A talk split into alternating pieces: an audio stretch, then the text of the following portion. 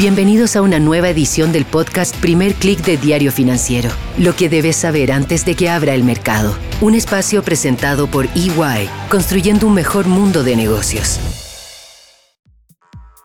Muy buenos días, hoy es martes 27 de diciembre. Soy Marcela Vélez y desde Londres comento con ustedes lo que está pasando a esta hora en los mercados. Bienvenidos a Primer Click de Diario Financiero.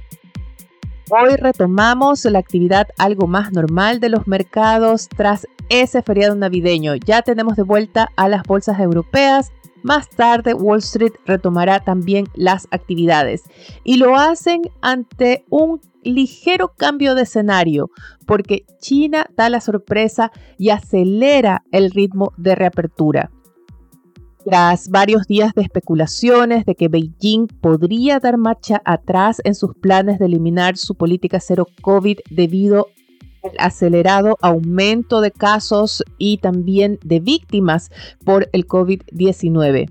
Beijing acalla esos temores y por el contrario anuncia un aceleramiento de su reapertura. A partir del próximo 8 de enero quedará eliminado el requisito de cuarentena para los viajeros que ingresen al país. Hasta ahora se exigían 8 días de cuarentena y no precisamente en la casa, sino en lugares designados por el gobierno.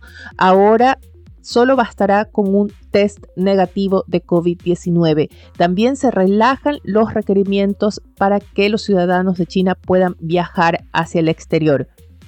La medida es muy importante especialmente para las acciones de aerolíneas y todas ellas relacionadas al turismo y al consumo, porque a partir del 21 de enero comienza el principal feriado de China, que es por el Año Nuevo Lunar.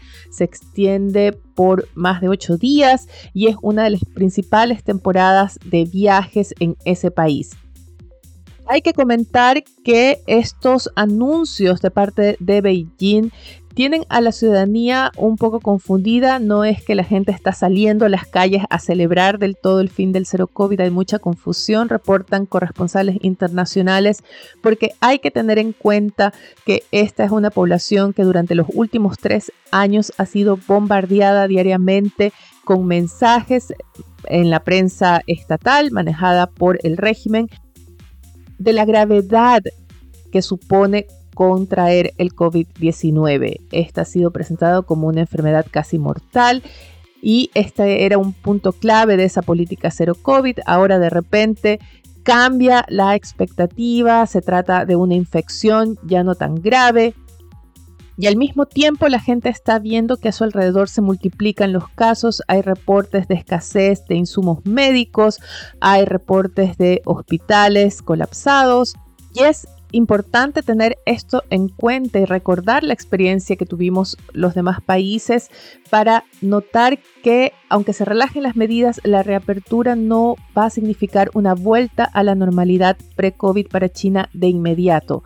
Hay todavía mucho temor en la población y este factor va a ser clave para decidir en cuánto realmente se va a acelerar el consumo. Por ahora, los mercados se concentran en los anuncios y en las expectativas de un mayor dinamismo en China. Esto está impulsando el precio, por ejemplo, de los commodities. El cobre sube 0,84% en Londres, sube casi 3% en el COMEX. Y también vemos un alza del petróleo. Más temprano, incluso vimos el barril de WTI superar los 80 dólares, ahora transa algo por debajo de los 80 y hay que notar que el crudo también está siendo impulsado por expectativas de que puedan haber problemas, que puedan haber interrupciones en la cadena de suministro debido a las tormentas que están afectando a Estados Unidos. Este país ha sido azotado por inusuales tormentas de nieve. En el caso de Nueva York ya se reportan 27 víctimas fatales debido a la tormenta del fin de semana. ¿Qué está pasando en los mercados? También tenemos una reacción no solo a lo de China, sino también a ese reporte que tuvimos el viernes y que comentábamos ayer, el índice de precios del gasto de los consumidores. Este es un índice seguido por la Reserva Federal y que en su último reporte publicado la semana pasada mostró señales de desaceleración. Varios analistas están advirtiendo que en los mercados están adelantando demasiado, están poniendo demasiada fe en que la Reserva Federal va a dar marcha atrás en el ritmo de ajuste monetario en el corto o mediano plazo.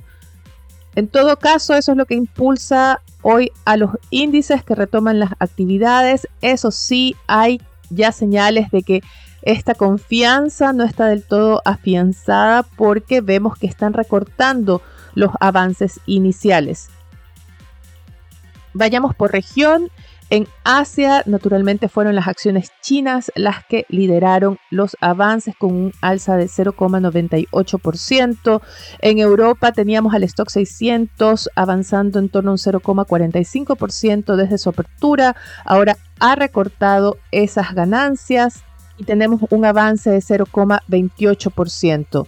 Lo mismo pasa con los futuros de Wall Street. El Nasdaq ya rozaba un alza de 0,9%, ahora avanza más bien 0,51% y el SP 500 0,60%. Importante es la caída del dólar que retrocede 0,28% en su índice global todavía con estas expectativas de que va a haber una diferencia entre el ritmo de ajuste monetario de la Fed, que va a comenzar a desacelerar el ajuste, mientras el Banco Central Europeo, el Banco de Inglaterra van a tener que todavía mantener el pie en el acelerador.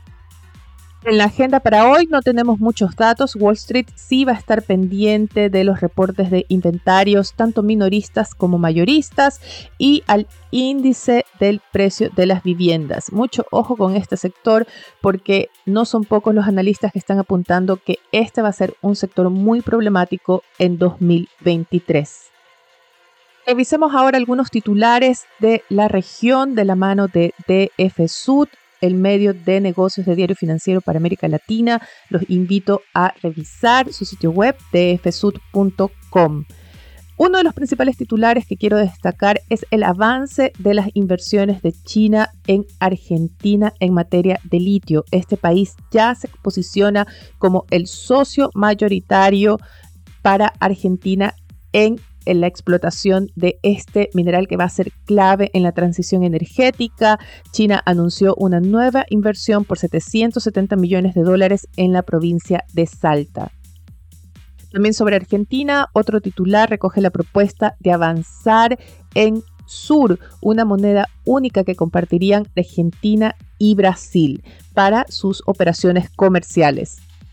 En Perú la crisis política continúa, hay algunos días de calma, eso sí, sin embargo, ya se proyecta un impacto para el turismo. De FSUD reporta que Perú recibiría la mitad de turistas de la temporada prepandemia debido a la crisis interna. Además, Renta 4 prepara sus planes de expansión en Latinoamérica con México como principal mercado objetivo.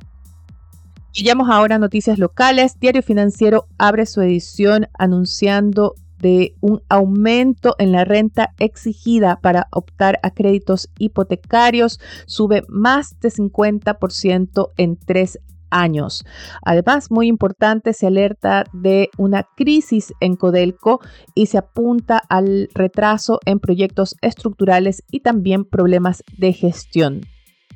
Otro titular anuncia que el gobierno prepara medidas de ayuda a las familias afectadas por el incendio en Viña del Mar y también afina las medidas para compensar por la alta inflación. Quienes están preocupados por la puesta en vigor del IVA a los servicios. No se pierdan el tema que trae hoy Diario Financiero. Hace una radiografía a este nuevo impuesto, que también será el tema de nuestro especial semanal que vamos a adelantar para mañana debido a la urgencia de este tema y también para que no pase desapercibido el viernes antes del fin de año.